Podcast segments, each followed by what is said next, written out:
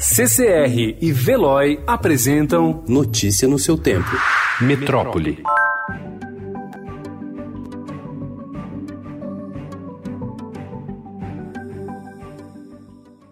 O governo Jair Bolsonaro mudou de postura e decidiu restringir os acessos ao território brasileiro por terra e ar para tentar conter o avanço do novo coronavírus.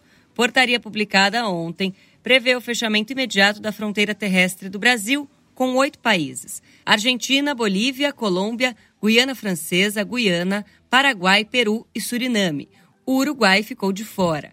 Além disso, a partir da próxima segunda-feira, também fica proibido, com algumas exceções, o desembarque em aeroportos brasileiros de estrangeiros vindos de países da União Europeia e China, segundo apurou o Estadão.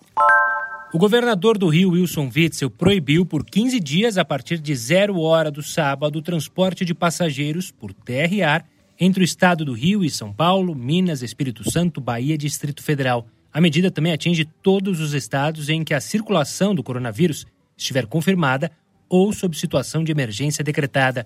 A partir de hoje, parte do comércio de São Paulo, incluindo lojas em shoppings, será fechada para conter a disseminação do coronavírus. A decisão veio por meio de decreto da Prefeitura de São Paulo. Uma falha no formulário do Ministério da Saúde para a notificação de casos suspeitos de coronavírus abriu uma brecha para que os registros prováveis da doença no país até agora ficassem subnotificados. O documento, meio oficial indicado pelo governo federal para que os hospitais reportem as possíveis infecções, não foi atualizado para situações de transmissão comunitária, o que tem levado à defasagem nos números e falha no monitoramento de contatos próximos de pacientes com suspeita da doença.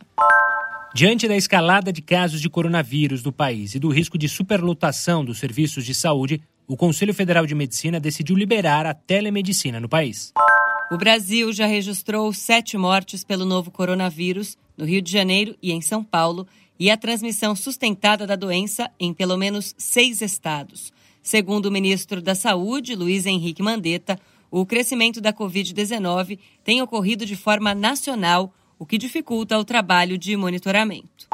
Na falta de vacina e de antivirais específicos para tratar o novo coronavírus, pesquisadores em todo o mundo têm investigado desde o início do ano se drogas já existentes podem também atuar contra a Covid-19. Uma das candidatas é a cloroquina, usada há 70 anos contra a malária e a hidroxicloroquina, derivada menos tóxica da droga.